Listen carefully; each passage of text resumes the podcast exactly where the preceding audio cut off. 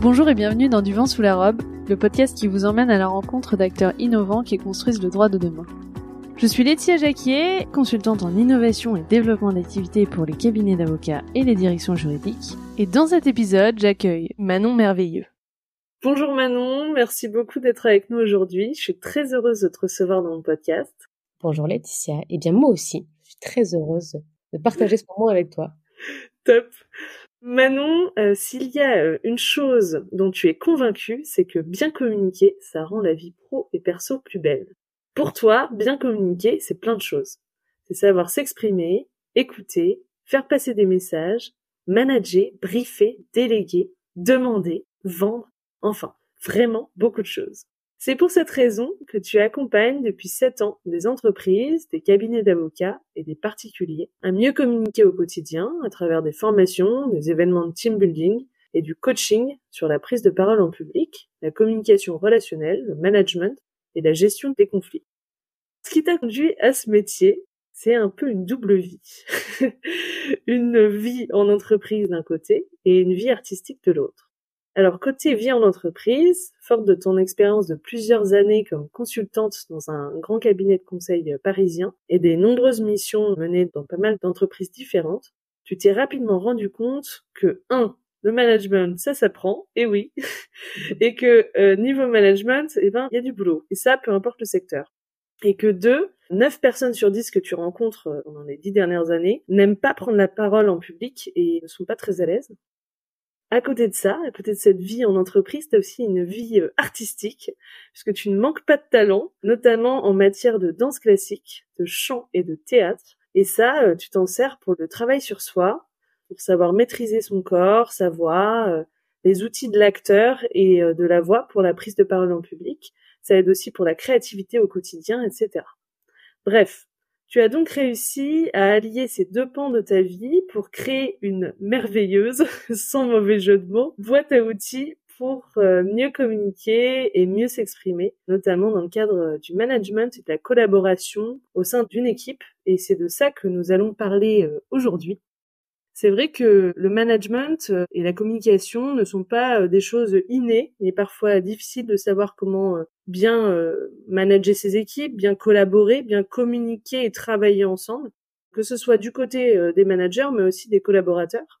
Mmh et dans les cabinets d'avocats, mais pas que, puisque ça concerne beaucoup d'autres secteurs, le management et la communication au sein des équipes sont parfois, souvent, un peu laissés pour compte, ce qui peut conduire à des situations problématiques, à des turnovers assez fréquents des équipes, et puis parfois, si on parle plus spécifiquement de la profession d'avocat, au départ de certains avocats de la profession. en... plus d'être euh, mauvais pour la marque employeur et d'avoir un impact sur la relation client, ça représente aussi ben, un coût assez important pour l'entreprise euh, ou le cabinet. Alors aujourd'hui, on va essayer d'apporter des réponses à ce grand défi. Comment mieux manager et mieux communiquer et collaborer au sein d'une équipe. Alors, Manon, qu'est-ce que tu penses de tout ça? Pourquoi tu penses que c'est important de parler de ces sujets? Euh, Alors, si on fait un petit focus sur le secteur euh, avocat, cabinet, juriste, etc., bah déjà pour essayer de se rassurer un petit peu, ces personnes-là sont pas beaucoup formées au management communication. Et globalement, en France, on manque de formation sur ces sujets-là qu'on appelle maintenant les soft skills. Mais globalement, apprendre à bien communiquer, c'est pas forcément dans tous les programmes depuis la maternelle. Donc ça, ce serait d'ailleurs un enjeu hein, intéressant à, à soulever. Oui. Ensuite, le management, et merci d'élargir la notion de management à la notion de communication. C'est important de lier les deux parce que si on se concentre sur la définition de base de manager, ça restreint un petit peu les choses parce que manager, ça vient donc de l'italien, je ne le prononcerai pas bien, mais maneggiare. euh, un manus, en gros, c'est contrôler, manier, euh, avoir la main. Donc ça, ça, restreint, on est un peu sur un thème de dressage et de, et de gestion pure et dure. Or, le management, comme euh, j'aime l'entendre et comme ce qu'on l'entend toutes les deux, ce serait au sens plus large, c'est comment bien collaborer, bien communiquer au quotidien, qu'on soit collaborateur ou manager. Et on verra au cours de l'épisode que beaucoup de principes et d'outils dans cette sphère communication s'appliquent aussi à la vie perso. Et les trois quarts des conseils sont les mêmes pour un groupe d'amis, un couple, une famille, une équipe, une entreprise, une multinationale ou un cabinet d'avocats. Bah c'est top comme ça. Euh, en écoutant l'interview, on fait d'une pierre deux coups. On peut améliorer sa vie pro et sa vie perso. donc pourquoi c'est intéressant de parler de ça? Parce que bah un, on n'est pas assez formé. Alors il y a plein de choses qu'on fait aussi très bien. Et c'est moi ce que je prône aussi dans mes formations. On n'est pas là que pour apprendre des nouvelles choses, mais aussi pour constater qu'on fait plein de trucs bien au quotidien. Et on va simplement essayer de mettre un peu des mots dessus. Il y a des choses qu'on fait au quotidien, on s'en rend pas compte parce qu'on on prend pas le temps d'analyser ses pratiques, ce qu'on dit, ce qu'on raconte, ce qu'on écoute, ce qu'on fait. Donc il y a aussi une partie importante dans cette euh, étude de la communication, c'est de comprendre qu'est-ce qui marche déjà bien dans notre quotidien et après évidemment qu'est-ce qu'on peut améliorer. Donc aujourd'hui, comme je ne rencontre pas de personnes en particulier, on va plutôt parler de quels sont les grands conseils à appliquer. C'est ça. En partant du constat que tu as donné en introduction, que bah, des problèmes de communication en entreprise, en cabinet et ailleurs, ça a pas mal de conséquences donc sur les entreprises et sur les collaborateurs. Et là, je vais le lister en, mots-clés. En gros, on va avoir de l'insatisfaction, des frustrations, des sentiments d'incompréhension. Ce que j'entends à peu près 99 fois sur 100, c'est du manque de reconnaissance c'est quelque chose qui revient souvent, effectivement. revient souvent, et on n'est pas que sur de la reconnaissance euh, financière ou matérielle, hein. on est sur de la reconnaissance euh, plus euh, humaine. Et ça amène aussi des conflits, des tensions et des démissions, comme tu disais, du turnover. et derrière, bah, il y a plein de problématiques RH, de coûts, etc. Et les trois quarts des causes de ces conséquences sont liées clairement à la communication et au management. Justement là-dessus, est-ce que tu as des exemples d'écueils, d'erreurs les plus fréquentes que tu peux constater en termes de communication, de collaboration, de management euh? Ouais, alors j'aime bien donner un exemple qui, je pense, est assez parlant pour euh, un peu tout type de personnes et de secteurs et, d'ancienneté, etc. C'est une espèce de phrase un peu type, mais c'est drôle parce que je l'entends vraiment quasiment mot pour mot euh, dans la bouche de beaucoup, beaucoup de collaborateurs depuis donc à peu près sept ans c'est une phrase qu'on entend quand on a un entretien annuel ou un entretien euh, semi-annuel. Déjà quand il y en a. Mais donc quand il y a un entretien annuel dans une euh, organisation, très souvent, le manager va dire aux collaborateurs, je l'exagère à peine, mais vraiment à peine. Je vais dire voilà, bah, Laetitia, euh, on va faire le point là pour cette année. Ou bah globalement, c'était une bonne année, hein, c'est bien, c'est du bon boulot. Faut pas non plus s'étendre là-dessus. Mais pour l'an prochain, euh, par contre, ton objectif, Laetitia, ce serait plus de proactivité. Voilà, j'ai besoin que tu prennes un peu plus les devants. Tu vois, côté client, euh, je pense que tu peux faire un peu mieux. Ça, c'est un truc ultra classique qu'on entend.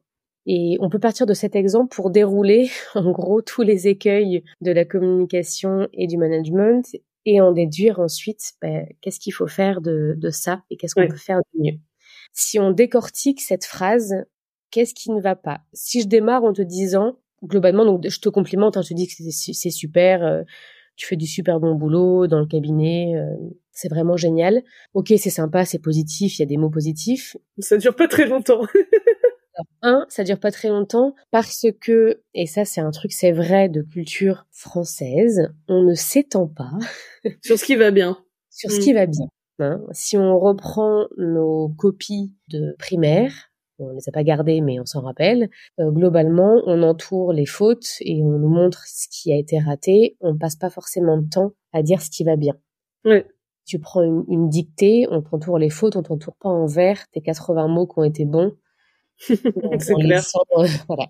Donc dans, dans notre culture, on est habitué à passer plutôt rapidement sur ce qui va bien et passer un peu plus de temps sur ce qui va mal c'est un peu en train de changer, notamment euh, dans l'éducation nationale, mais on a encore du boulot. Donc déjà, euh, toi, tu as remarqué que c'était un petit peu court, le côté ça va bien. Mais qu'est-ce qui va pas non plus? Quand je te dis que c'est du bon boulot, que tu bah, C'est pas précis. Exactement, c'est pas précis. Et en fait, ça ne te donne aucune indication sur qu'est-ce que tu peux continuer à bien faire. À bien faire, qu'est-ce que tu fais bien, sachant que ce que tu fais bien là, euh, cette année-là, dans notre cabinet, ce sera peut-être même pas les mêmes besoins si tu changes de cabinet demain. Oui. Ce peut-être pas les mêmes contraintes, les mêmes exigences parce que euh, pas les mêmes clients, pas les mêmes problématiques, etc. Donc déjà, si je passe pas du temps à détailler ce que tu fais de bien, c'est extrêmement dommage. Déjà, c'est pas très agréable, euh, c'est pas super motivant. Et même si je veux penser ultra euh, rentabilité, ROI, etc., j'ai intérêt à passer du temps à analyser ce que tu fais de bien. Oui, pour m'encourager à continuer à le faire. Et... Mm. Exactement. Et quand j'ai des managers, donc je forme des collaborateurs ou des managers peu importe, ce sont les mêmes outils parce qu'on verra que le principe de faire du feedback, c'est pas que du manager envers son collaborateur, mais idéalement, il faudrait que tout le monde fasse du feedback à tout le monde. Mm. On se rend compte que parfois les managers n'ont même pas pris le temps, mais c'est aussi à cause d'une question d'habitude, n'ont même pas pris le temps d'analyser qu'est-ce qui était bien. Ils disent que c'est du bon boulot, mais parce qu'ils ont une intuition, parce qu'ils le ressentent au quotidien, mais ils n'ont pas mis des mots dessus. Mm. Donc ça prend du temps de bien manager et de faire un bon entretien annuel et il faut prendre du temps pour dire, OK, quand je reçois un dossier d'un collaborateur, quand je lis un document rédigé par un collaborateur, avant de lui faire une critique sur qu'est-ce qu'il pourrait améliorer, je vais me concentrer sur qu'est-ce que j'apprécie dans ce travail-là. Ouais, c'est important ça. C'est vrai que c'est pas forcément un réflexe. Euh. Et dans notre vie perso, c'est la même chose. Hein. Si il euh, y a un truc qui m'énerve chez mon mari, je vais avoir tendance à, dire tout de suite ce qui me gonfle et j'oublie un petit peu tout ce qui va bien. À dire aussi tout ce qui va bien. Ouais, ouais, c'est très vrai ça. voilà. Donc, première étape, c'est je prends du temps pour analyser ce qui va bien. Je l'analyse factuellement, objectivement, en donnant des exemples et en étant précis. Ça, c'est la clé du feedback. Encore une fois, qu'on soit manager ou collaborateur. Mm. C'est-à-dire que je vais te dire, bah voilà, Laetitia, euh, c'est du bon boulot. Et là, je vais te lisser des exemples. Bah, par exemple, quand tes rédactions de conclusion, bah, tes rédactions, je les trouve bien rédigées, complètes, claires, c'est bien organisé, c'est bien agencé. Je réalise que tu as toujours les bonnes JP euh, au soutien des bons arguments. Je vais, je vais te donner des exemples concrets, te montrer qu'est-ce que je considère moi comme du bon boulot. Mm.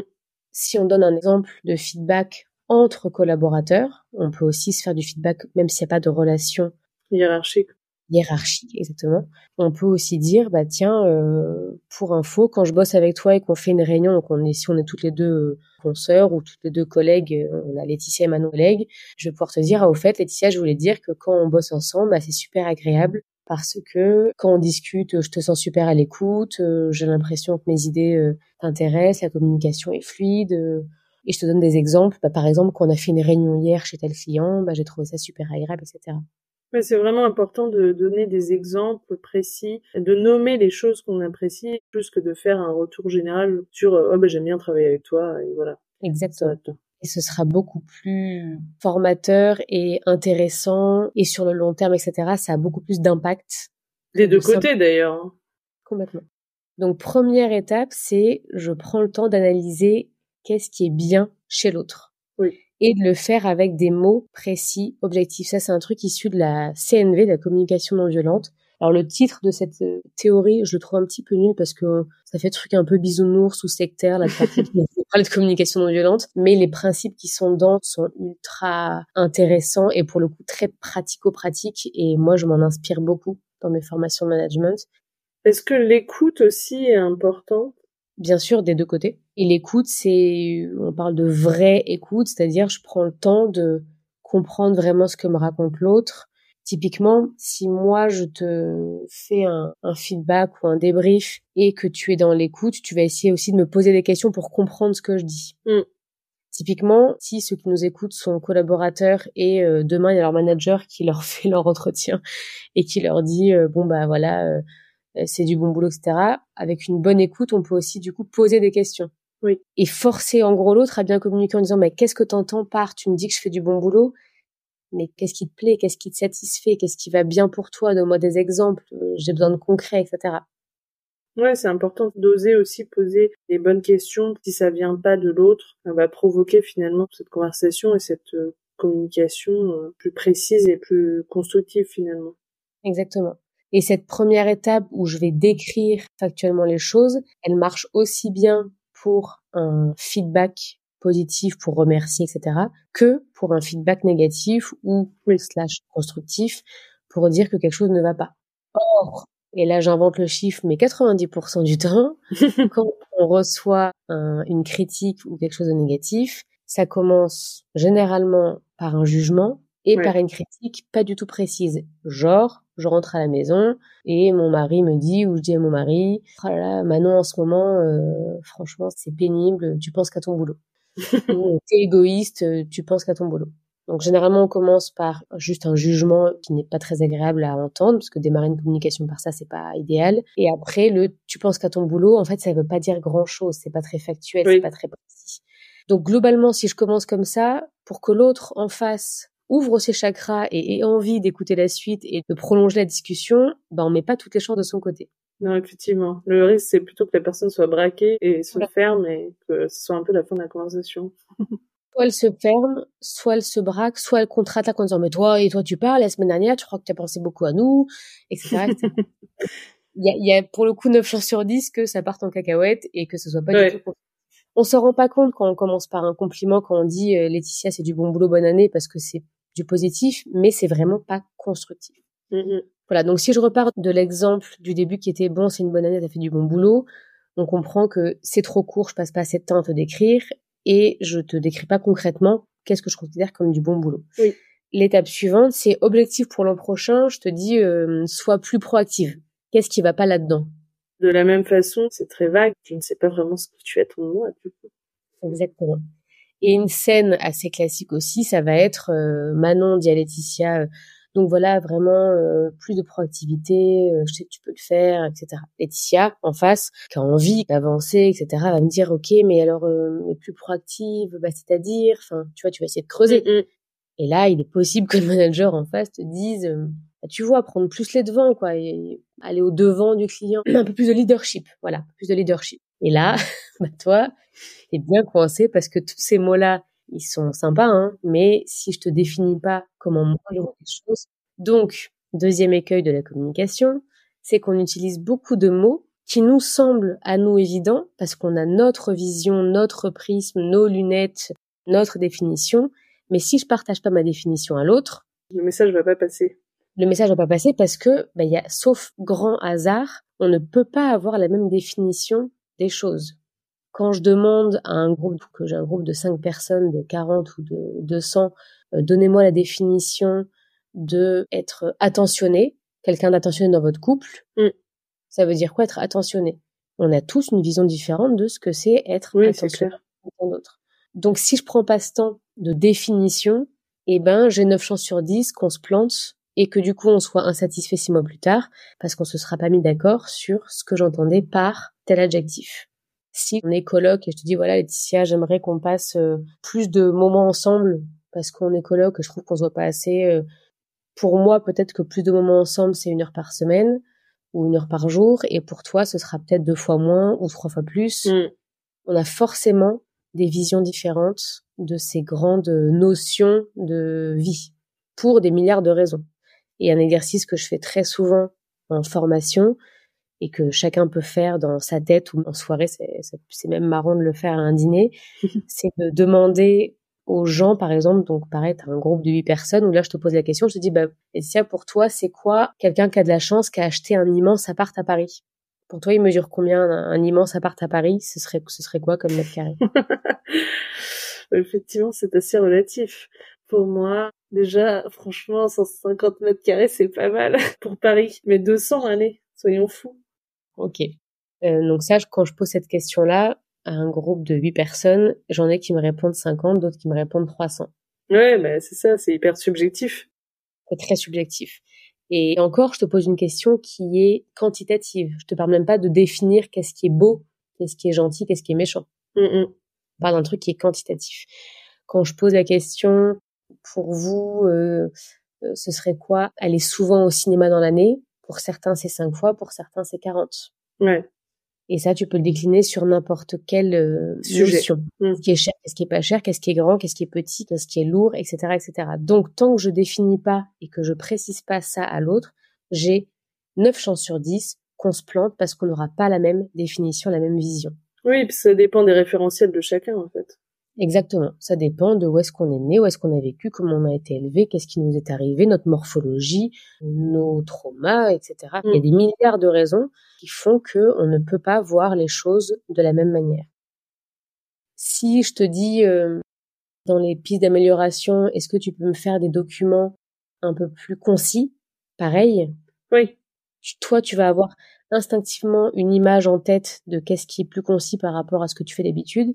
Mais si moi je te donne pas un exemple en te disant bah voilà ce type de document et je te le montre fait par euh, ton confrère, bah ça pour moi c'est la bonne taille d'un compte rendu euh, client et donc c'est ça que j'attends de toi. Ouais.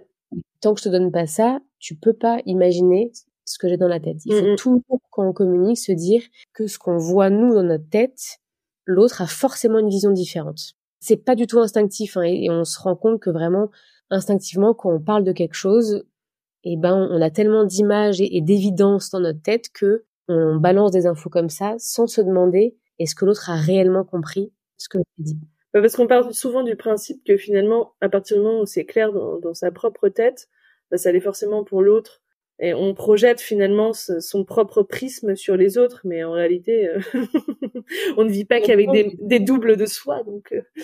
et on pense avoir en plus euh, raison, et c'est quand même nous qui avons un peu la bonne vision. Évidemment. Oui, oui, évidemment. donc en plus, il y a une question aussi de remise en question, ça on pourra en parler plus tard. Mais d'un point de vue très pratique, étape 1, donc je démarre par prendre le temps de dire ce qui va bien et donner des exemples concrets. Mm. Et quand je dis ce qui va pas, je commence par décrire concrètement ce que je considère ne pas aller. Et quand je donne une piste d'amélioration ou que je donne un objectif à quelqu'un, je vais le faire aussi de manière extrêmement pratique. On parle aussi d'objectifs RMC, réalistes, mesurables et concrets. On utilise l'acronyme qu'on veut, mais il faut que l'autre, si moi je disparais pendant deux mois, sache quoi faire, quand et mm. comment pour pouvoir s'améliorer. Si je lui dis juste fais-moi euh, euh, plus de compte rendu, ça veut rien dire. Si je lui dis sois plus sérieux, sois plus précis, ça ne veut rien dire. Il faut que je donne des exemples. Mais ce qui est intéressant aussi dans ce que tu dis, c'est que effectivement, quand tu veux faire un retour plus négatif, il faut pas s'arrêter juste à la partie je dis euh, bah ça ça va pas par exemple c'est aussi dire bah voilà comment moi j'aimerais de façon précise et avec des exemples mmh. que enfin j'aimerais aller vers ça quoi quels sont les objectifs, etc. Parce que parfois, euh, c'est juste, euh, bon, bah, euh, ça, ça va pas. il faudrait que ça soit mieux. Mais bon, bah, mieux comment, en fait Et même, il y a une autre étape à rajouter si on veut être dans vraiment une communication idéale, et c'est ce que je prône auprès des managers. Et encore une fois, ça se transpose à la vie perso. Et ça, c'est vraiment inspiré de la, de la CNV. C'est donc la première étape, je décris. La deuxième étape, c'est pourquoi en fait moi je considère que c'est pas bien Parce que peut-être que euh, si tu changes de cabinet demain, tes conclusions sont nickel pour l'autre. Mm. Donc il faut que je décrive en gros la conséquence donc soit si on est sur un sujet perso, on va parler de ce que ça impacte sur moi d'un point de vue euh, sentiment, etc. C'est-à-dire, donc je prends toujours un exemple, les exemples de couple, c'est un peu bateau, mais c'est parce que ça parle et c'est des trucs un peu communs. Si je dis à mon mari, euh, voilà, ça fait deux trois semaines que tu rentres quasiment tous les soirs euh, après 20 heures, là je décris factuellement ce qui s'est passé. Je lui dis pas, t'es égoïste, tu penses qu'à ton boulot, je décris un truc très concret, très factuel. Il peut pas, il peut pas dire non, c'est pas vrai. Je dis voilà, mardi, mercredi jeudi, je vais lui décrire vraiment les dernières semaines qui se sont écoulées. Tu rentres après 20 heures. Au final, pourquoi c'est un problème qui rentre après 20 heures? Peut-être que pour un autre couple, ou peut-être que oui, ce serait pas un problème. À une période de notre vie, ce serait pas du tout un problème. Peut-être que pour toi, Laetitia, tu t'en fous complètement parce que c'est ton rythme aussi à toi mm. et que, et que c'est parfait. Et c'est là qu'on pense toujours avoir raison et qu'on pense que c'est notre vision qui est la bonne. Donc il faut toujours se dire pourquoi moi je vois ça comme un problème. Si je transpose au milieu pro, ces conclusions-là que tu me rends euh, toutes les semaines ou tous les deux jours, pour moi, elles sont pas assez euh, concises, mais il faut que je t'explique pourquoi c'est un problème. Mm. Étape 2, c'est j'explique pourquoi c'est un problème. Pour l'histoire du couple, ça va être, bah, du coup, quand tu rentres après 20 heures, bah, moi, en fait, et je parlais de sentiments, de qu'est-ce qui m'arrive à moi dans mon petit corps, dans ma petite tête, etc. Un sentiment, il peut pas être remis en question. Il peut pas dire à l'autre, non, c'est pas vrai, tu n'es pas triste, ou non, c'est pas vrai, tu n'as pas peur. On peut se dire, il est trop bizarre d'être triste, ou il est trop bizarre d'avoir peur. qu'il est mais on, on peut pas lui dire, ce n'est pas vrai. Donc là, je vais parler de ma pomme. Je vais dire, ben voilà, quand tu rentres après 20 heures, depuis trois semaines, et ben moi, en fait, ça me rend un peu triste pourquoi. Et là, je peux éventuellement, si j'ai une raison, je peux même aller plus loin et expliquer pourquoi ça me rend triste. Parce que, bah, du coup, je me rends compte que, euh, en plus, on a des enfants, on n'a pas le temps de se voir, on n'a pas le temps d'échanger. Or, c'est vachement important pour moi d'avoir des temps de, où on se pose un peu, où on gère pas la logistique de la maison, mais on peut juste papoter, se raconter nos vies, etc. Et bah, mm. quand on n'a pas ces moments-là, ça m'aura un peu triste. Donc les, quatre étapes de la CNV, c'est le OSBD. O, c'est l'acronyme en plus, il est vraiment pourri, mais première étape, c'est je décris. Deuxième étape, si je parle de ce que je ressens, c'est le S de sentiment. Le O, c'est observation. Le S, c'est sentiment. Le B, c'est besoin. On peut mélanger le S et le B, c'est je décris ce que je ressens et pourquoi je ressens ça, parce que j'ai besoin qu'on passe du temps ensemble et qu'on se raconte nos vies, etc. Et la dernière étape, c'est la demande. Et là, je vais pouvoir faire une demande concrète, objective, réaliste, mesurable, etc. Dans la conclusion, je démarre par ta conclusion, elle n'est pas assez concise. Là, il n'y a pas une histoire de sentiment, parce que c'est plus une histoire de règles, de process cabinet, euh, ou bien d'envie de l'autre collaborateur, on s'en fiche. Dire voilà, pour moi, ces conclusions-là, elles sont pas assez concises. Je passe trop de temps à les lire, ça me fait perdre du temps. Je sais que pour le juge, il y a moins de chances qu'il aille jusqu'au bout. Il faudrait que tu mettes la JB plutôt, etc. Je vais décrire concrètement mm, mm. pourquoi je considère que c'est pas du bon boulot. Oui. Et après, dernière étape, la fameuse demande précise. Donc le mieux, c'est de donner un, exemple. Voilà une conclusion que je considère nickel en termes de taille et euh, de détails de paragraphes, etc. Et je te donne des exemples. Et à la fin, je vérifie que tu as bien compris et on en reparle en disant, bon, est-ce que tu es OK avec moi? Est-ce que tu comprends? Est-ce que tu as besoin d'aide, etc., etc. Là, on parle euh, surtout d'étapes où on fait un peu un bilan, ou en tout cas, euh, on revient sur des choses qui ont été faites. Est-ce qu'on peut aussi travailler ça plus en amont dans la façon dont on exprime euh, ou on explique les choses euh, et notamment ses attentes avant même que le travail soit fait? Complètement. Et ça, c'est un des chapitres des formations en management ou en collaboration. C'est à partir du moment où je briefe quelqu'un, où je donne une mission, où je donne une consigne et où je délègue, eh ben, on doit être capable d'utiliser ces outils-là en disant, voilà l'objectif, pourquoi je te délègue ça, voilà ce que j'attends concrètement, mm. précisément. Voilà un exemple. Et avec l'étape ultime, qu'est-ce que tu as compris de ce que je viens de te raconter? Est-ce que tu peux me décrire? Est-ce que tu peux, c'est la fameuse reformulation, etc. Et donc, on peut même effectivement éviter ces écueils-là dès l'étape du brief si on arrive à être un peu plus euh, précis. Mm, mm. Or, souvent, c'est une fausse histoire de gain de temps où on pense que en fait c'est une perte de temps de trop détailler, de trop expliquer, et ben on se rend évidemment compte que si on prend du temps au départ pour bien expliquer, on en gagne après parce bah, qu'il y aura un cours et il y aura une compréhension plus directe. Mm. Mais oui, tu as tout à fait raison. Dès le brief ou dès la délégation, on peut utiliser ce type d'outil. Là, on a pris un exemple perso, on a pris un exemple un peu technique, professionnel c'est aussi, alors je sais que dans la culture entreprise ou cabinet d'avocat, c'est encore une fois pas le plus instinctif du monde, mais c'est aussi super important de pouvoir faire du feedback, pas que sur des sujets techniques, mais aussi sur des sujets de communication relationnelle, de relations humaines, de comportement en général, parce que bah, un avocat ou un collaborateur, il n'est pas que technique. Oui. Et donc, on peut aussi et encore une fois, entre collaborateurs, entre assistants, entre euh, confrères, consoeurs, se faire du feedback tous les jours. Tous les jours, tout le monde pourrait faire du feedback à, même au-delà de votre boulot, à des gens qu'on rencontre au quotidien, pour dire qu'est-ce qu'on apprécie chez l'autre. Et là, je vais donner un exemple extrêmement concret, un exemple qui est arrivé à mon mari qui était avocat. Pendant dix ans, il a été avocat et un jour, il rentre en me disant qu'il a une secrétaire qui a une manière incroyable de lui déposer des dossiers sur son bureau avec un code couleur de post-it de je sais pas, je sais plus ce qu'il me raconte, mais il me dit, ah là, dingue, quand euh, un tel me dépose le dossier, euh, en quatre secondes, euh, je comprends le pourquoi du comment, combien de temps je vais y passer. Elle a un, un petit peu de code qui est assez magique. Évidemment, la casquette de formatrice, je lui dis, mais ok, super, est-ce que tu l'as déjà dit? il me dit, bah non, j'en ai jamais parlé. Le problème quand on n'a pas ce réflexe de fameux feedback, donc j'utilise un mot anglais mais il marche bien, c'est que cette personne-là qui fait les dossiers, qui prend du temps à faire ses codes couleurs, ses post-it, ses mots-clés, ses je sais pas quoi, ses pictos, etc., si personne lui dit, elle peut potentiellement arrêter du jour au lendemain En disant, attends, moi, je m'embête tous les matins à faire mes 12 dossiers pour faciliter la vie de mes collaborateurs, etc., et personne ne me dit rien, je vais arrêter sur un sujet plus relationnel. Laetitia qui arrive tous les matins avec euh, énergie, sourire, une petite phrase sympa pour tous ses collègues, etc. Si elle se rend compte qu'en fait personne lui montre que c'est agréable et que ça fait plaisir aux autres, elle peut aussi mm.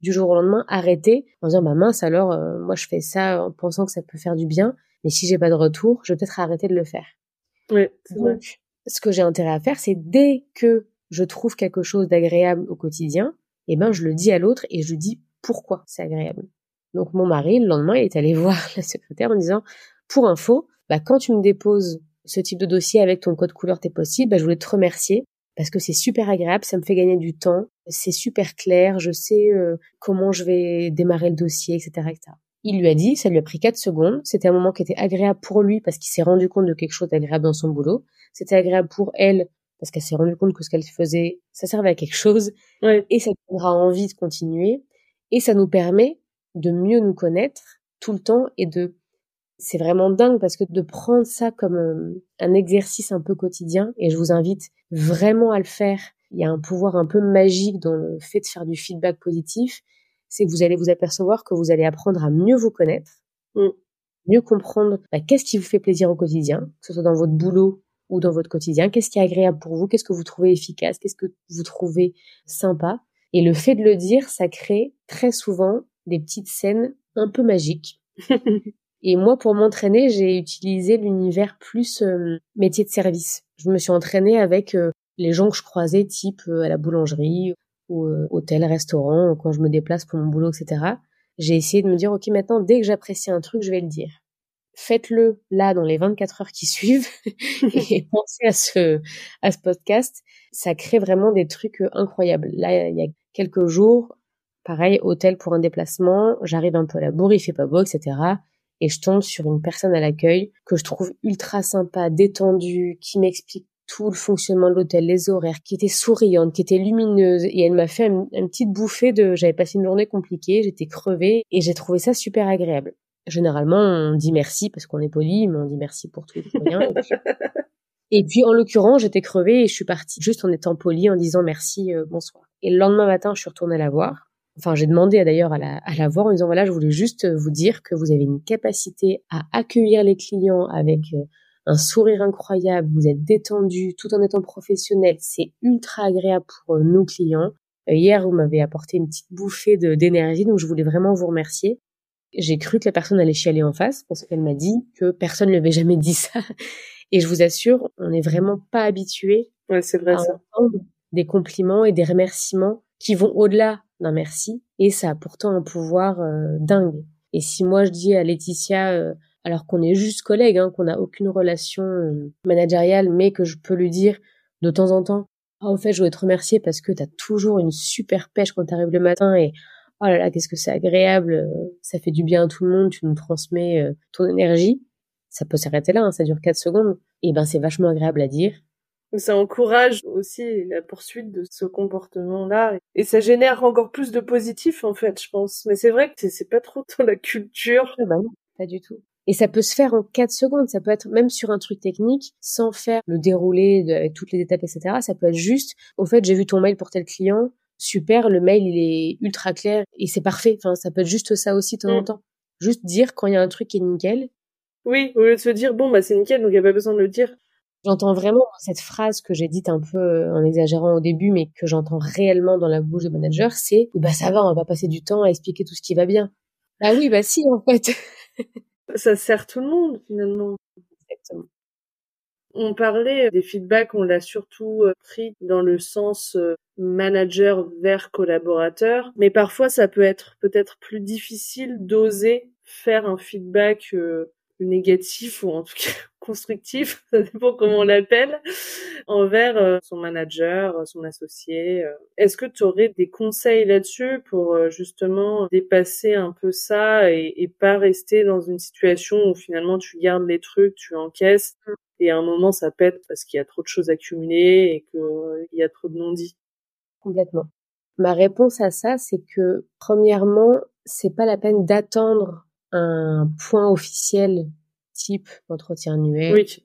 C'est plutôt de l'intégrer comme euh, un truc un peu plus culturel, de plus régulièrement faire du feedback, de le faire de manière régulière, de se dire, même si je suis collaborateur et que c'est auprès de mon manager ou de mon associé, de pas me dire je vais faire que du feedback sur ce qui va pas, oui. de se on a aussi le droit de dire ce qu'on apprécie chez son associé ou chez son manager. Ça peut être, bah voilà, euh, pour info, la réunion de dire où tu m'as briefé sur tel client, euh, bah merci parce que c'était super clair et j'ai compris en 4 secondes. Et c'est le genre de brief qui est super efficace pour moi. Parce que, pareil, un travers aussi très très euh, courant, c'est que encore plus quand on est manager, bah il y a personne pour nous faire du retour. Oui, c'est vrai ça. Donc c'est aussi au rôle des collaborateurs, même si c'est pas dans la culture de base et que votre associé vous a jamais demandé de vous en faire, vous pouvez vous permettre d'en faire. Mm. Quand c'est positif, c'est facile. Oui. Ce sera donc plus simple de se permettre de faire des remarques négatives ou constructives après quand on a aussi instauré une culture de jeudi quand ça va bien. Et mon conseil pour euh, faire du feedback négatif entre guillemets à un manager ou un associé, c'est de lui montrer que au final c'est dans l'intérêt du cabinet ou de la boîte ou du client parce que Prenons un exemple d'un collaborateur qui voudrait faire passer un message à son associé. Par exemple, le collaborateur réalise que euh, quand ils sont en rendez-vous client, l'associé le laisse pas prendre la parole, le laisse pas parler, le laisse pas en placer une, et il trouve ça désagréable. Encore une fois, donc je me mets dans la peau du collaborateur, j'ai envie de faire passer ce message à mon associé. Un, je dois d'abord me poser la question et analyser un peu le truc et me dire pourquoi, pour moi, c'est désagréable. Mm. En étant conscient que peut-être que pour mon confrère ou ma consoeur, peut-être que c'est très agréable parce que l'autre, bah, mon confrère, il est ultra timide, il déteste prendre la parole en réunion et ça lui va peut-être très bien. Quand je pense ça, ça me permet de pas me dire mon associé est un grand méchant qui a rien compris et c'est lui qui a tort. Ça me permet juste de dire il sait pas comment moi je fonctionne. Et tant que je lui dis pas, il peut pas deviner comment moi je fonctionne. Mm, mm. Parce que il y a 9 chances sur 10 que d'autres personnes fonctionnent différemment que moi et que mes confrères, bah pour eux, ça leur va très bien. Donc déjà, je prends ce petit temps dans ma tête. Une fois que je suis au clair là-dessus, que je suis au clair sur le fait que ça me convient pas, je vais lui dire avec la même technique entre guillemets, je vais d'abord démarrer par je décris concrètement ce qui se passe. Je démarre pas par une critique ou un jugement type euh, voilà euh, maître machin euh, vous n'êtes pas très sympa bah, mais je vais démarrer par Maître ou euh, Michel, euh, je voulais juste vous dire, par exemple, hier, euh, quand on était en réunion avec tel client, ou d'ordre général, quand on est en réunion chez des clients, et je vais décrire un exemple concret. Par exemple, hier, bah, j'ai eu l'impression de pas réussir à prendre la parole parce que, que vous avez mené l'entretien et le rendez-vous de A à Z. Donc, je décris factuellement, mmh. pas non, c'est pas vrai. Étape 2, je décris quel est le problème pour moi. Au final, pourquoi c'est un problème pour moi et pourquoi ça serait pas un problème pour un confrère? Et bah sachez que dans ces moments-là, pour moi, c'est pas super agréable. Je me sens un peu gênée parce que j'ai l'impression de pas être à ma place, de pas servir à grand chose, que le client ne comprend pas pourquoi je suis là. Donc je décris ce qui se passe pour ma pomme, pour moi personnellement. Et je vais décrire la conséquence pour en gros que ce soit évident pour mon associé et qu'il ait envie, en gros, de m'aider. Je vais lui expliquer que ça a même un intérêt pour lui. Mmh et pour son cabinet. Parce que je vais lui dire, et du coup, après, quand moi je récupère le dossier ou que je bosse sur le dossier, et eh ben, c'est plus difficile pour moi d'être à fond dans le dossier parce que j'ai pas pu poser les questions ou mm. j'ai pas pu participer à l'échange de manière euh, impliquée et constructive. Et pour moi, c'est un peu plus difficile de faire un bon compte rendu ou de bien bosser sur mon dossier après quand je me suis pas senti un peu plus acteur dans la réunion. Mm. Et ensuite, je vais lui faire une demande. Et la demande, ça peut être est-ce que vous seriez OK pour qu'on teste au prochain rendez-vous, peut-être au moment où vous me présentez, ou bien euh, à tel moment de l'entretien, de me laisser prendre la parole ou de me laisser poser mes quelques questions si je vous les présente avant. Et est-ce que ça vous va si on teste un rendez-vous comme ça pour voir si mm. c'est agréable pour nous deux? Et là, dans un échange comme ça, j'ai pas été négatif, j'ai pas été dans la critique, j'ai pas été dans le jugement. Je montre que c'est dans l'intérêt de tout le monde. Bah, mon associé, il n'a pas vraiment d'intérêt à... à dire non. Mmh. À dire non, à pas accepter et pas au moins à tenter. C'est ça, je propose qu'on fasse le test sur un rendez-vous. Mmh, mmh. Et même si c'est sur une critique d'ordre plus euh, technique, si je trouve que justement les briefs de mon associé bah, sont beaucoup trop expéditifs et que c'est pas assez clair, et eh ben je vais pouvoir lui dire, je voulais vous dire quand on fait des réunions et que vous me briefez sur un dossier, pour moi, et j'assume le fait que ce soit encore une fois ma vision, j'ai l'impression qu'on passe pas assez de temps et que vos briefs sont un peu trop courts parce qu'on a passé que cinq minutes à me décrire le contexte client, l'enjeu, le litige, etc. C'est un peu frustrant, c'est un peu difficile pour moi. Conséquence, parce que après derrière, eh ben, j'ai l'impression qu'il manque des infos et je passe pas mal de temps à rechercher des infos et à vous reposer des questions par mail derrière. Et donc, j'ai l'impression de pas être super efficace. Est-ce que on pourrait passer plutôt 10, 15 minutes au lieu de 5 pour que j'ai le temps de vous poser toutes mes questions et que vous me donniez un peu plus de contexte mm. pour que je sois plus efficace. Et encore une fois, là, je montre que c'est pas juste parce que je suis moi euh, pénible et particulier. c'est dans l'intérêt du cabinet, dans l'intérêt de mes clients, dans l'intérêt de mon boulot, etc. Ouais, mais c'est fou comme la façon de formuler les choses euh, change la façon dont tu peux recevoir un message en fait. Complètement. Et c'est pour ça que c'est terrible, mais cette histoire de 95% des conflits, et je parle pas des conflits que boulot et couple, hein, je parle des conflits même euh, politiques, mm. entre pays, entre communautés, entre tribus, viennent de problèmes de communication, et parce qu'on n'a pas réussi à bien exprimer les choses, ou à bien écouter, ou à bien expliquer, ou à bien demander, ou à bien critiquer, parce que bah, notre instinct ne nous pousse pas forcément à faire les choses les plus constructives, quoi. Ouais, non, c'est clair. Mais c'est hyper intéressant du coup je trouve et, et le fait que effectivement ça se transpose à, toute situation finalement euh, dans la vie. Peu importe ton interlocuteur en face, que ce soit dans le cadre d'une relation professionnelle, personnelle, euh, comme tu le décrivais avant, euh, des interactions avec des commerçants, des gens que tu croises, c'est assez puissant. C'est assez puissant, ouais, complètement. Dans les, les notions clés qui sont, à mon sens, à creuser notamment quand on fait des formations ou de l'accompagnement ou du coaching sur ces sujets-là, c'est pour donner un peu un panorama global à ceux qui nous écoutent, c'est donc savoir communiquer, savoir collaborer, savoir manager, ça passe par l'ordre n'est pas réellement important, mais c'est d'abord savoir analyser ces pratiques, qu'est-ce qui va bien, qu'est-ce qui fonctionne bien dans ce qu'on fait au quotidien. C'est donc savoir faire du feedback positif, négatif, constructif, peu importe le niveau hiérarchique, et le rentrer vraiment dans un truc euh, habituel et, culturel.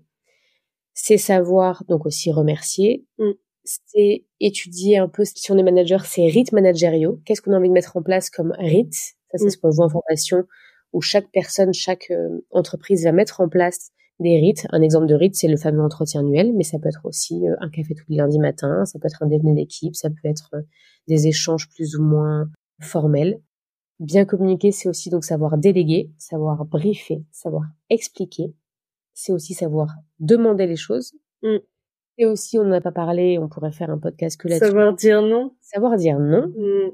J'allais t'en parler. Refuser, savoir euh, expliquer pourquoi on ne veut pas et qu'on n'est pas prêt à faire ça. Et comment s'y prendre là-dessus? Est-ce que c'est les mêmes clés que ce que tu as expliqué avant?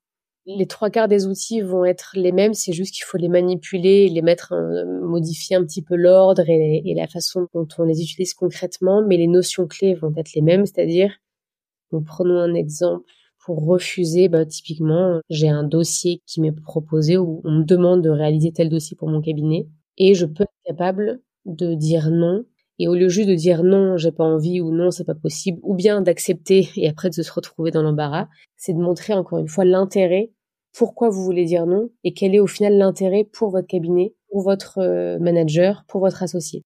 C'est de dire voilà, si j'accepte ce dossier, je sais que j'en ai à peu près pour X heures. Or, cette semaine, encore une fois, personne n'est dans votre tête, personne n'est dans votre agenda, personne ne sait ce que vous vivez en ce moment. Donc, il faut aussi que j'assume le fait de raconter un peu ce qui m'arrive et de raconter euh, parfois des trucs un peu perso. Voilà, cette semaine, si je prends ce dossier, ça va me faire finir à telle heure. Or, à côté, j'ai ça, ça et ça ce qui fait que je, me connaissant, je sais comment je travaille, je risque de pas être super euh, efficace, je risque d'oublier des choses, de pas faire le meilleur dossier possible. Et donc, en gros, dans l'intérêt du cabinet, ce serait vraiment, je sais qu'après, la semaine d'après, je vais être complètement euh, éreinté et moins productif. Donc, ce serait bon pour tout le monde que je délègue ou que je refile ce dossier à quelqu'un. Mmh. Ou bien, et là, on se rend compte très souvent que on peut aussi vachement jouer sur les deadlines et que chacun se met ses propres deadlines pour avoir de la marge pour l'interlocuteur oui, Des fausses urgences. Exactement. Une phrase magique que moi j'ai apprise il y a quelques années d'une personne avec qui je bosse et qui m'a formée, qui s'appelle Franck Jouret, que j'avais vu faire ça en live avec un client qui avait dit OK, là si j'accepte de votre euh, demande et votre dossier pour dans 48 heures, ça veut dire que je me couche deux fois à minuit et que je vais avoir deux journées crevantes et que en plus j'ai peur de pas faire du super bon boulot.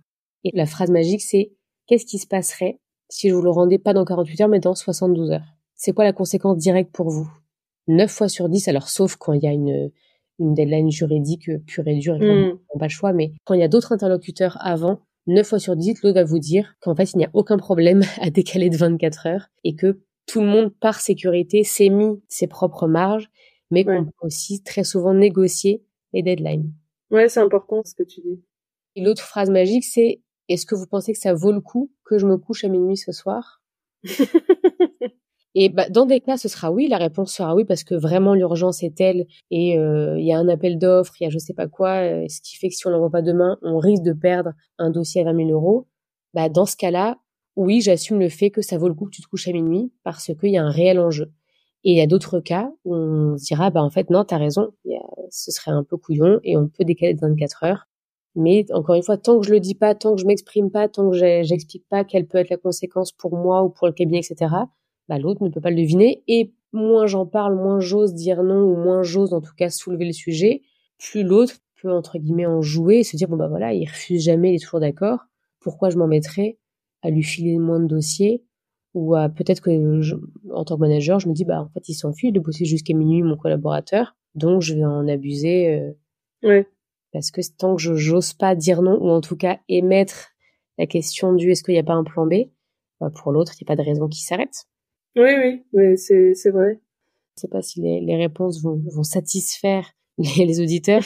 C'est aussi, il y a vraiment beaucoup de cas par cas et c'est, c'est, c'est bien des exemples très, c'est un peu plus difficile, je trouve, de donner des exemples larges qui parlent à tous pour donner des conseils concrets. C'est un peu plus au cas par cas. Mais en, gros, dans les grandes idées, on est sur les notions que je viens de... Oui, que tu as développées. Hmm. Et comment proposer de l'aide sans que la personne en face se dise euh, non mais c'est bon enfin j'ai pas besoin d'aide euh. et de l'autre côté côté collaborateur comment oser demander de l'aide quand on sent qu'on en a besoin? Ouais question très intéressante et pas assez abordée en mon sens aussi euh, en formation. Première question quand je suis manager ou je suis celui en tout cas qui va déléguer ou qui va briefer etc c'est que très souvent on va proposer son aide et même commencer à aider l'autre avant même de lui avoir demandé s'il avait besoin d'aide. C'est le premier écueil. On est toutes les deux sur un projet, Laetitia Manon. Tu commences à rédiger un truc. Dans ma tête, tu as besoin d'aide parce que bah moi j'ai plus d'expérience que toi sur tel type de dossier ou tel type de contentieux et je vais me dire bah tiens c'est évident et donc je vais instinctivement te dire ok alors voilà je pense que tu devrais commencer par ça ou là regarde on pourrait faire comme ci comme ça Première étape qu'on oublie souvent, c'est est-ce que tu as besoin d'aide? Et deuxième étape, c'est donc soit c'est non, et donc là, bah, il faut être OK avec ça et laisser l'autre commencer. Et si c'est oui, c'est et donc comment est-ce que je peux t'aider? Mmh. Encore une fois, j'impose pas ma manière d'aider, mais je vais demander à l'autre comment il aimerait que je l'aide. J'ai encore une fois beaucoup plus de chances du coup de tomber dans le mille si je le laisse exprimer sa vision que si je lui impose la mienne. Si je suis manager et qu'en face, donc je demande est-ce que vous avez besoin d'aide, est-ce que tu as besoin d'aide, et que la réponse est non, là, du coup, en tant que manager, je peux me dire purée mince, parce que bah moi j'ai un peu envie quand même de lui imposer mon truc. Et j'ai envie d'être sûr qu'il est bien compris. Et je veux être sûr qu'il est bien euh, les bonnes étapes. Donc là, je pourrais dire ok, t'as pas besoin d'aide. Alors moi, pour être sûr que tu pars dans la bonne direction, est-ce que tu peux m'expliquer comment tu vas procéder pour ce dossier-là? Est-ce que tu peux hmm. m'expliquer par quelle étape tu vas passer? Est-ce que tu peux juste en deux minutes m'expliquer comment tu vas prendre en main euh, le dossier, par quel euh, process tu vas passer? Comme ça, je ne vais pas imposer mon truc, mais je m'assure qu'il est bien tout en tête. Et si effectivement bah, il part dans la mauvaise direction, je peux dire ok bah et là en tant que manager c'est mon rôle euh, ou en tant qu'associé, ok bah là la direction dans laquelle tu pars finalement c'est pas la bonne et voilà moi ce que je te conseille ou s'il y a un process technique à suivre, bah, voilà tout simplement le process à suivre et là tu pars pas dans la bonne direction. Mmh. Première étape, est-ce que tu as besoin d'aide? Si la personne répond oui, ok, comment je peux t'aider? Si la personne répond non, ok, pour être sûr que tu fasses le dossier correctement, est-ce que tu peux me décrire comment tu comptes t'y prendre? Et ça, c'est les clés pour euh, pouvoir, euh, en tant que manager, bien aider son collaborateur. Encore une fois, avec aussi cette histoire de faut-il encore que mes objectifs soient clairs, réalistes, mesurables, concrets, etc. c'est la base de ce que tu as énoncé tout à l'heure qui s'applique finalement un peu à tous les points. Exactement. Et le pendant de ta question pour le collaborateur, comment demander de l'aide? Bah Ça, c'est en fait plus simple que ce qu'on imagine parce que quand on demande de l'aide, c'est pour, en gros, bien faire son boulot. Et donc, encore une fois, c'est dans l'intérêt de son cabinet et de son manager. Oui, mais tu vois, parfois tu peux avoir l'impression d'être un peu con euh, ou euh, je sais pas. Non, mais c'est vrai. Enfin, te dire ah mais si je demande ça, euh, dire que bon bah je sais pas faire ou que je suis pas assez compétent. Enfin, il peut y avoir des barrières psychologiques à ce genre de demande. C'est vrai, et c'est effectivement aussi un problème peut-être un peu euh, culturel. On peut du coup peut-être euh, imaginer lancer le sujet en disant, euh, encore une fois, en, donnant l'objectif, pour être sûr d'être dans les clous, pour être sûr que ça correspond à ce que mm. tu m'as demandé, pour être sûr que le client soit au plus satisfait. Pourtant, je sais, je, je connais mon sujet, je connais ma matière, mais pour ce coup-là, j'aimerais bien avoir ton retour, ton avis ou un coup de main pour tel truc et puis il faut aussi, et ça c'est un, vrai problème culturel, hein, se dire qu'on peut toujours progresser. Oui. Et même si on est euh, soi-disant expert et, et qu'on maîtrise ces sujets, et eh ben on a besoin, on a envie et on est conscient qu'on peut faire encore mieux. Et je pense qu'avoir une posture d'humilité, oui. soit le voir en gros, tu vois le pendant négatif, c'est euh, je suis naze et si je demande de l'aide, c'est que je suis nulle. Au contraire se dire ok, je suis super bon, mais je pense que je peux toujours mieux faire, ou en tout cas c'est bien d'avoir de temps en temps le retour de ses pairs, si c'est même pas son manager mais de ses pairs. Et je pense qu'on aurait d'ailleurs tous et qu'on a tous intérêt à avoir cette posture-là parce que on, peut toujours progresser. Donc je peux le présenter en disant voilà, euh, c'est un sujet sur lequel je bosse depuis dix ans, mais j'aimerais bien de temps en temps avoir un peu de retour, un peu de feedback sur euh, ce que je fais et avoir un coup de main sur telle partie parce que je pense que je pourrais être plus efficace ou un peu plus précis ou un peu plus euh, ci ou ça. Est-ce que tu serais ok pour euh, passer un quart d'heure avec moi à relire euh, telle partie ou à et parce qu'on peut progresser et parce qu'on se rend compte aussi très souvent que euh, cette fameuse intelligence collective, le fait d'avoir un retour d'un de ses pairs, même si au départ on est plus expert en la matière que l'autre, juste le fait d'avoir un peu de prise de hauteur et de recul sur un sujet, on sait que c'est ça peut être bénéfique. Donc je pense qu'on peut vraiment oser demander de l'aide tout en étant bien dans ses ponts sur le côté je maîtrise, je suis bon, ou bien en assumant qu'on a aussi des failles et que heureusement qu'on a des sujets qu'on et que d'autres maîtrisent, maîtrisent mieux que nous. Et d'ailleurs, sujet qu'on n'a pas encore abordé, mais ô combien important dans le management, c'est que manager ne veut pas dire je suis meilleur que tout le monde sur tous les sujets qu'on traite ensemble. Mmh. Et ça, c'est un gros problème aussi parce que dans notre euh, environnement, encore une fois, je parle de l'environnement français, parce que je connais beaucoup moins euh, ce qui se fait dans d'autres pays. On devient manager parce qu'on est expert dans un domaine. Oui. Or, bah, le management, c'est pas une expertise dans un domaine. C'est pas parce que je suis très bon technicien que je vais être bon manager. Oui, oui. Donc déjà, c'est pour ça qu'il faut être plus formé au management, hein, parce que il y en a qui sont très bons de manière innée. Mais en gros, moi, dans le conseil, dans le milieu du, du conseil dans lequel je bossais, on était junior, c'est-à-dire euh, je démarre, puis senior, donc je suis un peu plus expert, puis manager. Mm. Une espèce d'évolution hiérarchique euh, pure et dure. Or, le management, c'est des blocs de compétences qu'on se rajoute. C'est pas de l'expertise sur son sujet technique. Oui, oui. Et bah, dans le milieu cabinet d'avocat ou ailleurs, c'est la même chose. C'est qu'on est devenu manager, on est devenu associé, on a créé son cabinet sans forcément apprendre. Donc, un, il nous manque des compétences d'un point de vue humain, communication managériale. Et deux, il faut que je puisse me dire en tant que manager, je peux avoir des collaborateurs meilleurs que moi sur certains sujets. Mm. Et la comparaison que j'aime bien donner, c'est celle du chef d'orchestre. Le chef d'orchestre, il sait pas jouer de tous les instruments de son orchestre. Mm. Il a sans doute appris à en jouer d'un ou deux parce que c'est dans la formation euh, pour devenir euh, chef d'orchestre, mais il sait que techniquement, il y en a qui sont plus experts que lui sur certains sujets. Donc, quand manager ou collaborateur, on doit pouvoir se dire humblement que bah, il y a plein de sujets que les autres maîtrisent mieux que nous. Et c'est là la force d'une équipe, c'est de savoir justement s'entourer de personnes meilleures que nous sur certaines matières et de faire marcher l'intelligence collective et le collectif. Et tu parlais tout à l'heure de certains rites managériaux, tu citais euh, l'entretien individuel dont on a parlé, tu parlais aussi d'un café chaque euh, semaine.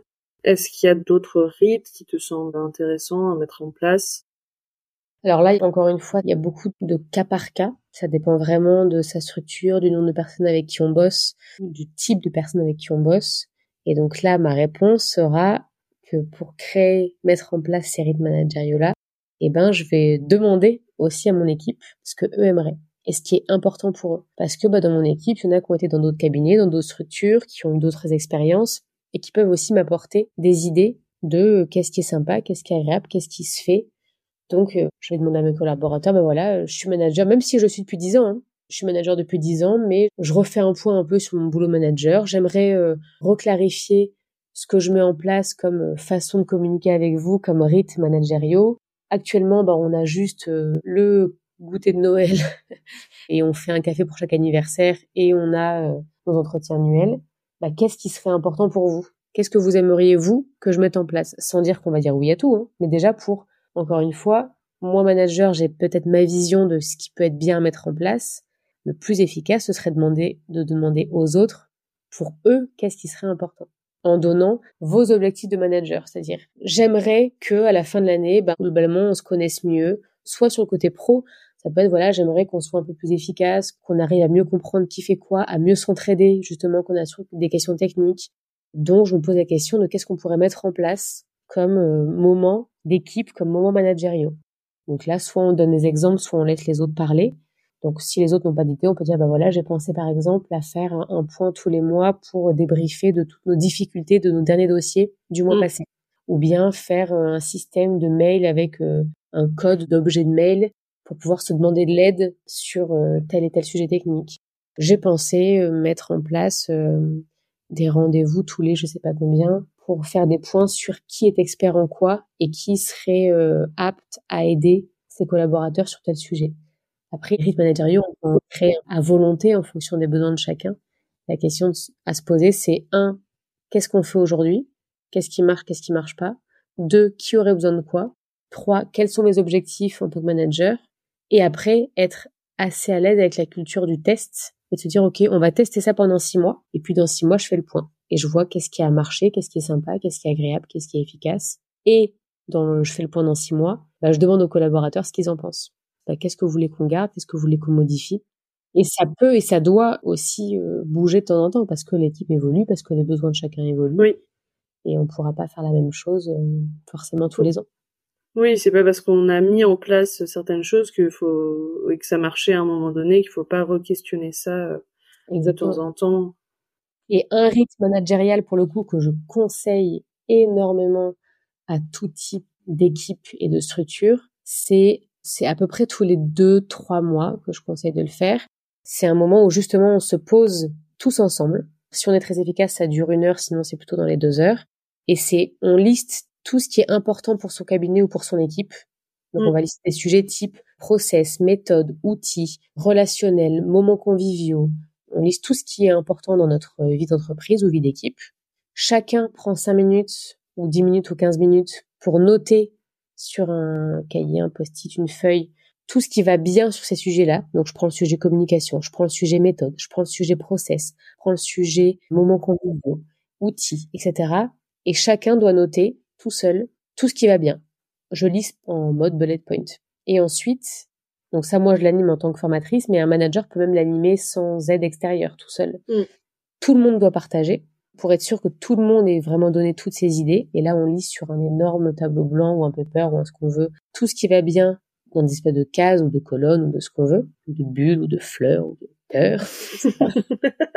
Chacun sa méthode. Et on liste tout ce qui va bien. Déjà, ça, c'est une étape dingue parce qu'on se rend compte qu'il y a beaucoup de trucs qui vont bien.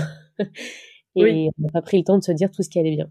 Et on garde les mêmes thèmes et l'étape d'après c'est la même chose version OK, sur ces 2 3 4 5 6 thèmes, maintenant qu'est-ce qu'on pourrait faire de mieux pour les 6 mois à venir? De mieux, de différent, de plus, de moins, de nouveau? Et on se reprend les thèmes avec la même étape du d'abord réflexion individuelle, chacun se note de quoi il aurait besoin, de quoi il aurait envie, qu'est-ce qu'il pense qui pourrait être mieux sur tous ces thèmes-là, puis partage collectif et dernière étape, plan d'action. OK, sur toutes les idées qui sont sorties, lesquelles on veut mettre en place là, dans la prochaine semaine, dans les prochains deux mois, dans les prochains six mois.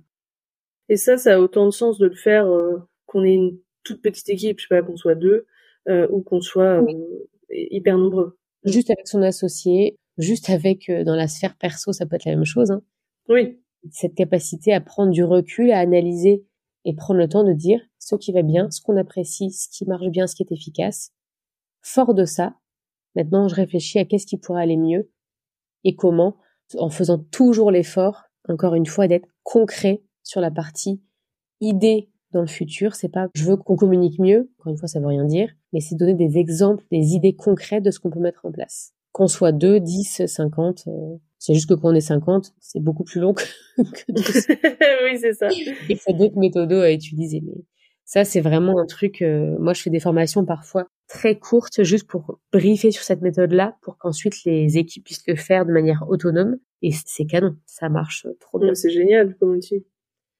Donc euh, voilà, il y a, y a, plein de choses à faire et il faut réussir à prendre de la hauteur et à prendre du recul, à prendre du temps pour se dire bah, que je peux progresser là-dessus et qu'on peut mieux faire et qu'on peut améliorer des choses dans son environnement, pour mmh. dans son cabinet et que ça peut être bénéfique pour tout le monde, pour soi, pour son équipe, pour son cabinet, pour euh, par répercussion ses clients et ça vaut vraiment le coup. Et alors, si euh, nos auditeurs veulent euh, en savoir plus sur toutes les formations, interventions que tu peux proposer, ils peuvent euh, aller sur ton site. Je mettrai le lien vers ton site dans les notes de l'épisode. Ils peuvent aussi te contacter directement. Je peux mettre ton LinkedIn. Mon LinkedIn, mon mail. Et sur mon site, normalement, il y a pas mal d'infos qui expliquent comment je bosse. Est-ce qu'il y a des ressources que tu aimerais partager, euh, je sais pas, des livres ou d'autres éléments euh, qui peuvent être intéressants pour aller plus loin? Bien sûr, il y a tes formations. Est-ce que qu'il y a des, ressources que tu recommanderais? Oui, j'envoie souvent, quand j'envoie des slides ou des petits mémos de mes formations, une petite biblio. J'ai fait mon petit listing de mon peu top, euh, top 3, top 5 sur certains sujets. Peut-être qu'on peut le mettre oui, on le mettra dans les, notes de l'épisode si tu veux. J'ai quelques bouquins et quelques vidéos aussi et conférences de gens qui moi m'ont beaucoup inspiré et peuvent aussi créer des petits déclics ou bien peuvent aider à creuser certains sujets quand on veut bosser tout seul. Euh. Donc oui, oui carrément. Ok. Et alors sur quelle note tu voudrais finir cette euh, interview? Alors comme mot de la fin, eh ben, j'ai un peu retourné le sujet en proposant aux auditeurs de se concentrer, même de fermer les yeux, parce que ça aide à se concentrer. Et pour revenir sur le thème du euh, prendre le temps de voir tout ce qui va bien, tout ce qu'on apprécie chez l'autre, etc.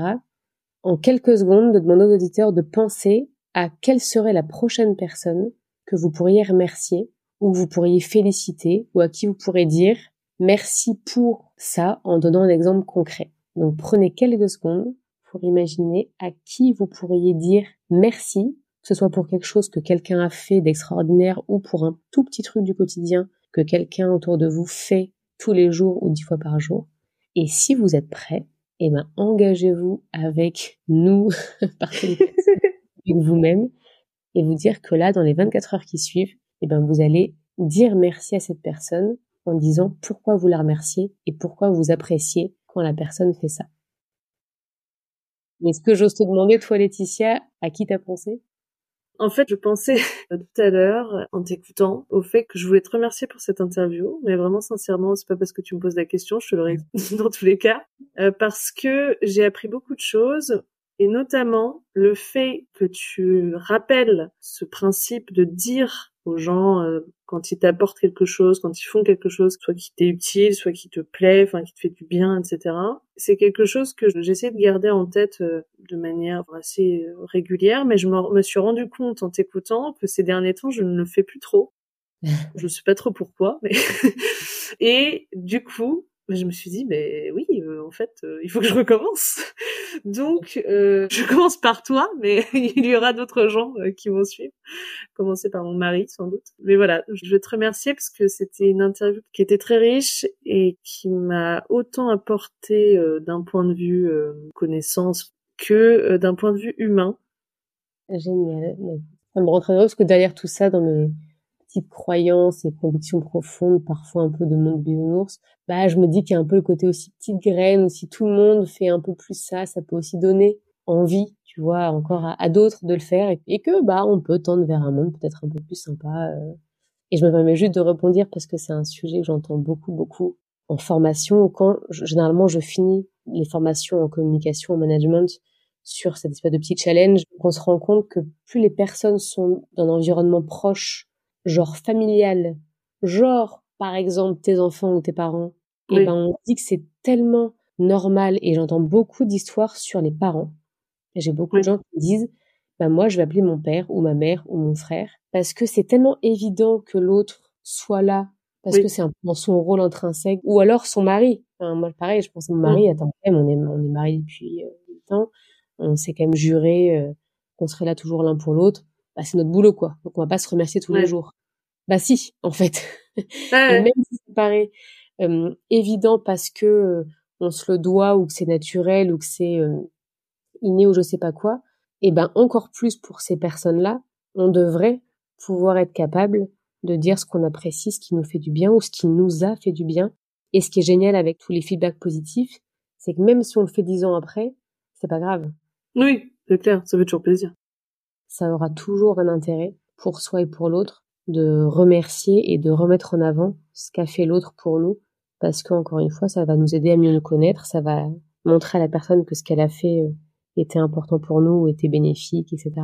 Mais quand on n'ose pas le faire, encore une fois, on peut s'entraîner sur des personnes moins proches, mais on, a beaucoup d'occasions de s'entraîner entre ses proches, ses amis, sa famille, euh, ses collègues, ses patrons ou les inconnus tous les jours.